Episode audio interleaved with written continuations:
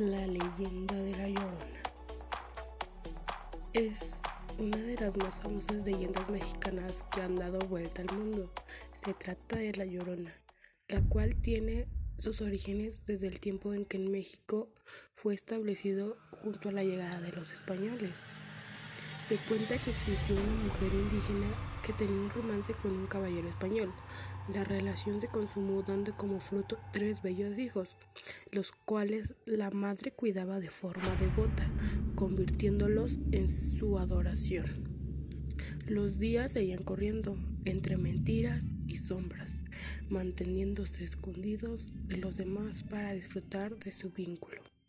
La mujer, viendo a su familia formada, las necesidades de sus hijos por un padre de tiempo completo, comienza a pedir que la relación sea formalizada.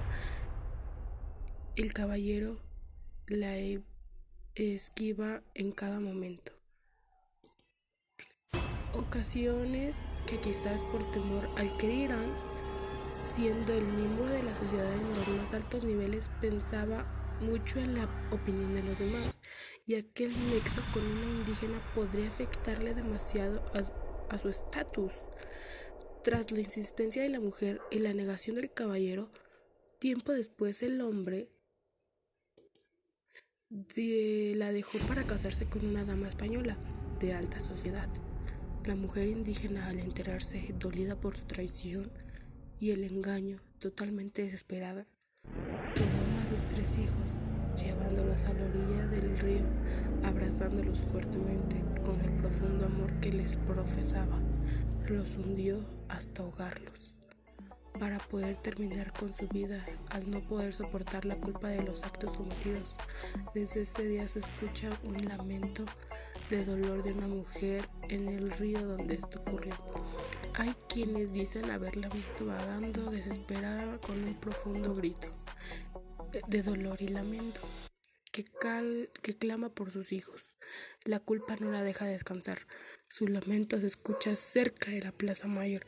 Quienes miran a través de sus ventanas ven a una mujer vestida enteramente delgada,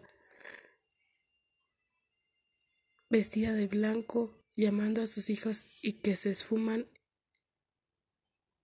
en el lago de Texcoco aterrorizando al pueblo con sus lamentos de un profundo dolor, esperando que algún día la culpa de haber ahogado a sus hijos la deje ir y poder descansar en paz.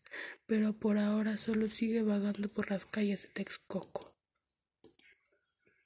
Con el grito de ¡Ay, mis hijos!